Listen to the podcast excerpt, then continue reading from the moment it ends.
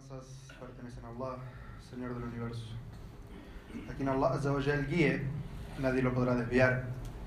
Pero para quien Allah Azzawajal haya decretado el desvío a causa de sus malas acciones y elecciones, no encontrará fuera de Allah quien le pueda guiar.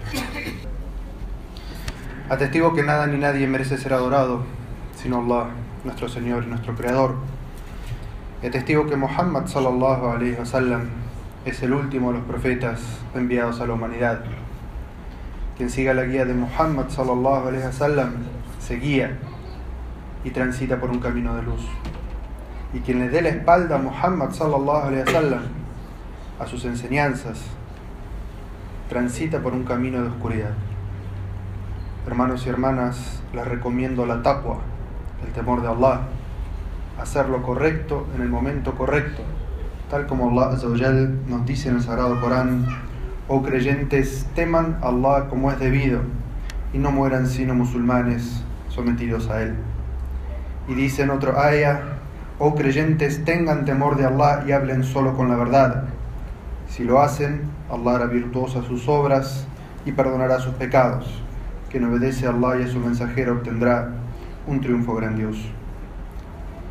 Hermanos y hermanas, en nuestra jutba de hoy vamos a hablar sobre un libro. Un libro que es fuente de felicidad, que es una salida a toda tribulación y preocupación y que es guía para una vida mejor. Este libro es la cuerda que nos une a Allah. Es un recuerdo y una enseñanza sabia y es el sendero recto. No vamos a hablar en esta jutba sino del libro de Allah, del Sagrado Corán. Y el objetivo de esta jutba es que renovemos nuestra relación con el Corán, que reflexionemos sobre cuánto y cómo leemos el Corán. Es objetivo de nuestra vida como musulmanes recitar el Corán, reflexionar el Corán, entender el Corán, enseñar el Corán a nuestros hijos, sentir el Corán en nuestro corazón y poder sentir el Corán en nuestro espíritu y transformado en obras. Allah habla en su libro, en el Sagrado Corán, sobre la virtud del Corán y dice, quienes reciten el libro de Allah, practiquen la oración y hagan caridades con aquellos que les proveí, tanto en público como en secreto, recibirán una recompensa que jamás desaparecerá. Y dice en otro versículo, recita el Corán lenta y claramente.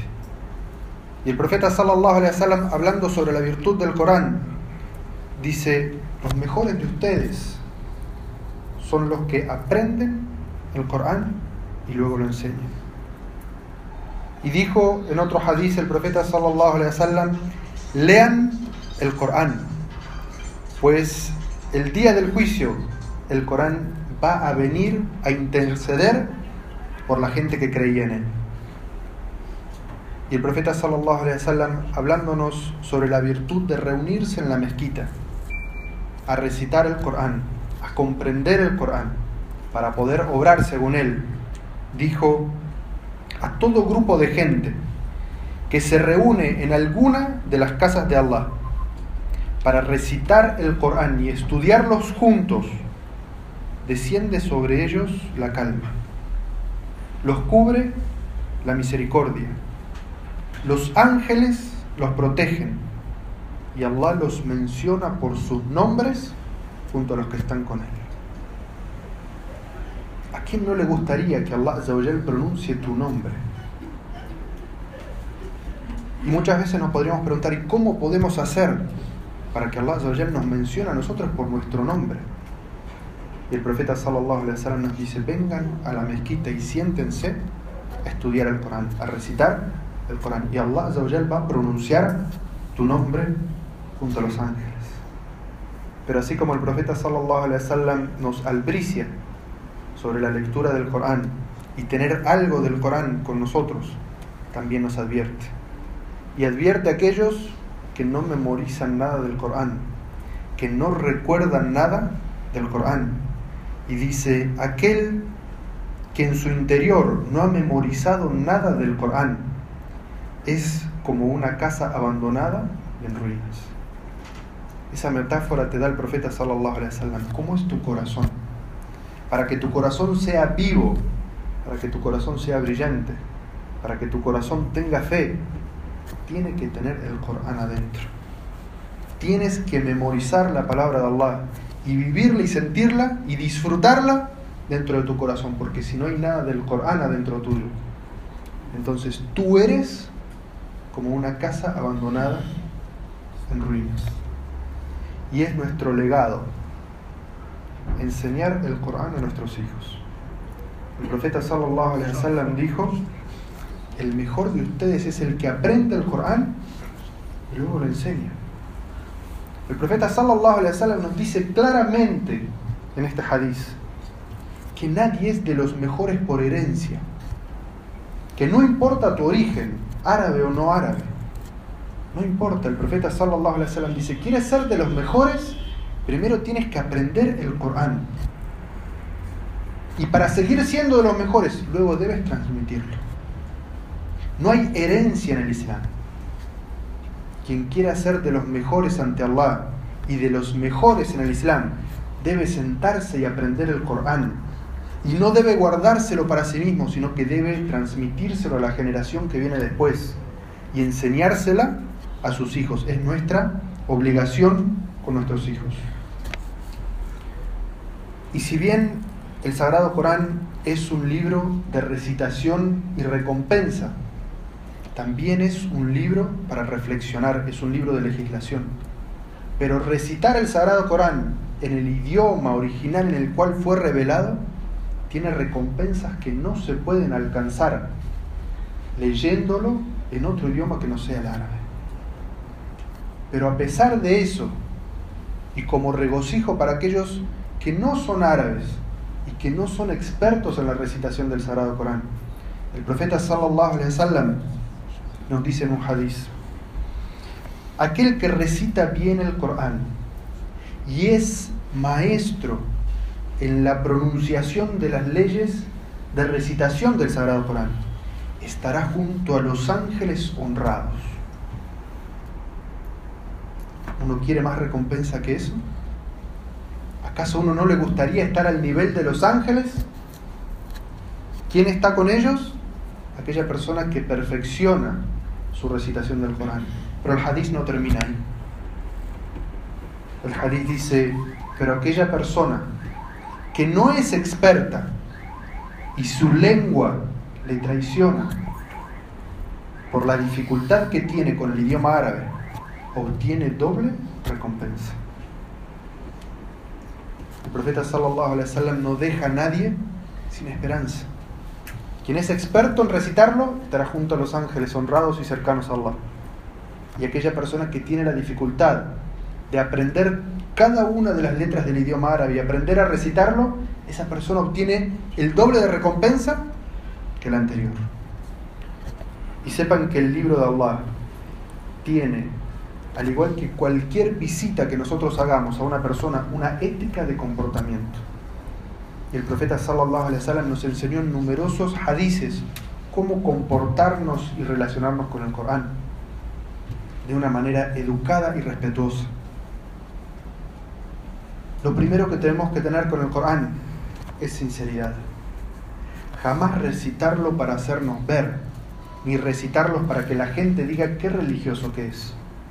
El profeta sallallahu alaihi wasallam dijo, la acción de cada uno de ustedes es válida según su intención. Así que sinceren su intención y reciten el Corán simplemente para complacer y solamente para complacer a vuestro Señor. Y de la sunna o recomendación para la recitación del Corán es recitarlo con el udú. No es una condición, pero es del adab, de la educación, tener la ablución para recitar la palabra de Allah. Y el profeta sallallahu alaihi wasallam nos orientó incluso a cepillarnos los dientes, higienizarse la boca antes de recitar el Sagrado Corán. El profeta sallallahu alaihi wasallam dijo, por cierto que sus bocas son las vías del Corán, así que higienícenlas con el siwak antes de recitarlo. Y escuchen estas palabras del profeta sallallahu alaihi wasallam que sirven seguramente de inspiración para levantarse por la noche a recitar el Corán. En un hadith que está registrado en el Behati, y algunos sabios cuestionan su cadena de narración y otros lo aprueban. El profeta sallallahu alaihi wasallam dice: Cuando un siervo se levanta por la noche para recitar el Corán, un ángel se para detrás de él. Y cuando el siervo va recitando el Sagrado Corán, el ángel se va poniendo en su frente y va posando su boca con la boca del que está recitando, por el amor que tiene a la recitación del Sagrado Corán y cada aya que sale de la boca del recitador va dentro del ángel. Eso nos dice el profeta sallallahu alaihi wasallam para mostrarnos el amor que los ángeles tienen a la recitación del Sagrado Corán y la enorme recompensa que tiene para la persona levantarse por la noche y recitar el Sagrado Corán. Y de la educación con el Corán es que antes de empezar a recitarlo digamos, me refugio en Allah del maldito Shaitan. Inmediatamente luego decir Bismillahirrahmanirrahim, en el nombre de Allah el clemente, el misericordioso, al principio de cada sura, excepto la sura número 9. Y de la ética y el buen comportamiento con el Corán es recitarlo pausadamente. En idioma árabe se dice tartil. Allah nos dice en el Sagrado Corán que debemos recitar el Corán pausada y claramente. Y Ummu Salama, esposa del profeta sallallahu alaihi wasallam, dice que cuando el profeta recitaba por la noche en su casa, podía identificarse cada una de las letras que el profeta decía. Su recitación era pausada. Y el profeta sallallahu alaihi wasallam dijo que el Corán es la palabra de Allah y que debemos embellecer nuestra voz para recitar el Corán. Dice, porque una buena voz aumenta la belleza del Sagrado Corán. Y no solamente embellecer la voz, sino recitar el Corán en forma de cántico melodioso. El profeta sallallahu alaihi wasallam dijo, no es de los nuestros quien no entona la recitación del Corán como si fuera un cántico. Y cuando uno viene a la mezquita o está en su casa y más de una persona recita el Sagrado Corán, no deben superarse las voces unos a otros o interrumpir con la voz de uno las voces de los otros. El profeta sallallahu alaihi wasallam dijo, y esto también sirve de inspiración para entender el alcance espiritual de la recitación del Corán. El profeta sallallahu alaihi wasallam dijo, por cierto que todos ustedes hablan en privado con Allah cuando recitan el Corán. Así que no se molesten unos a otros ni eleven la voz unos sobre la voz de otros al recitar el Corán. ¿Cómo describe el profeta sallallahu alaihi wasallam la recitación del Corán? Como un diálogo íntimo del siervo con su Señor. Y del adab del Corán es buscar aquellas suras o aquellos versículos que tienen una recompensa especial y dedicarle tiempos a ellos. El profeta sallallahu alaihi wasallam una vez estaba con sus compañeros y dijo, ¿quién de ustedes podría recitar un tercio del Corán esta noche? Y los sahabas dijeron, mensajero Allah, ¿quién podría de nosotros recitar un tercio del Corán en una noche? El profeta sallallahu alaihi wasallam dijo, reciten Allahu ahad. Digan, di Allah es único, Allah es eterno, la sura número 112, porque equivale a un tercio del Corán. Y de la ética, de los modales con el Corán, es emocionarse y llorar cuando uno recita el Corán. No falsamente, sino buscando sinceramente emocionarse con las palabras del Corán. El profeta Allah dice en el Sagrado Corán, elogiando a los creyentes, que las palabras del Corán impactan en sus corazones y se emocionan con los significados. Allah dice, se prosternan ante Allah con los ojos llenos de lágrimas y el Corán les acrecienta su humildad y su sumisión. Y uno de los sahabas dice, fui a visitar al profeta sallallahu alaihi wasallam por la noche y lo encontré rezando. Y mientras rezaba, su pecho gemía por el llanto. Y de la ética con el Corán y de los modales con el Corán es meditar sus significados, reflexionar sobre lo que estamos recitando, pensar sobre la grandeza de los cielos y de la tierra, sobre la grandeza del mensaje, sobre la grandeza de la legislación. Allah dice, este es el libro bendito que te hemos revelado, oh Muhammad, para que mediten sobre sus preceptos y recapaciten los dotados de intelecto. Allah nos llama de esta manera a pensar, a reflexionar, a recapacitar sobre los significados del Sagrado Corán y cómo estos deben impactar y tener influencia en nuestra vida. Porque aquellos que solamente lo recitan y no piensan ni reflexionan sobre el Sagrado Corán, Allah tiene una seria advertencia para ellos. Allah dice en el Sagrado Corán, ¿es que acaso no meditan en el Corán? ¿O es que sus corazones están cerrados con candados? Allah advierte seriamente a que el Sagrado Corán se transforme en un libro vacío para las personas, en el cual cumplan con un rito que no tiene ninguna implicancia en su pensamiento ni en su forma de ser. Y por eso dice, ¿es que acaso no reflexionan ni meditan el Corán? ¿O es que sus corazones están cerrados con un candado? Sepan hermanos y hermanas que el Corán es un libro que eleva a las personas o las degrada.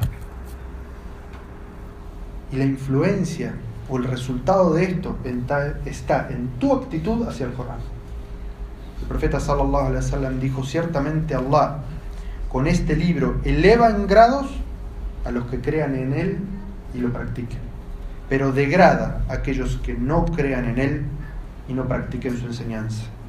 Así que hermanos y hermanas, sean de la gente del Corán y pidan paz y bendiciones por el profeta Muhammad sallallahu alaihi wasallam como Allah dice en su libro. Ciertamente Allah y sus ángeles bendicen al profeta. O creyentes pidan paz y bendiciones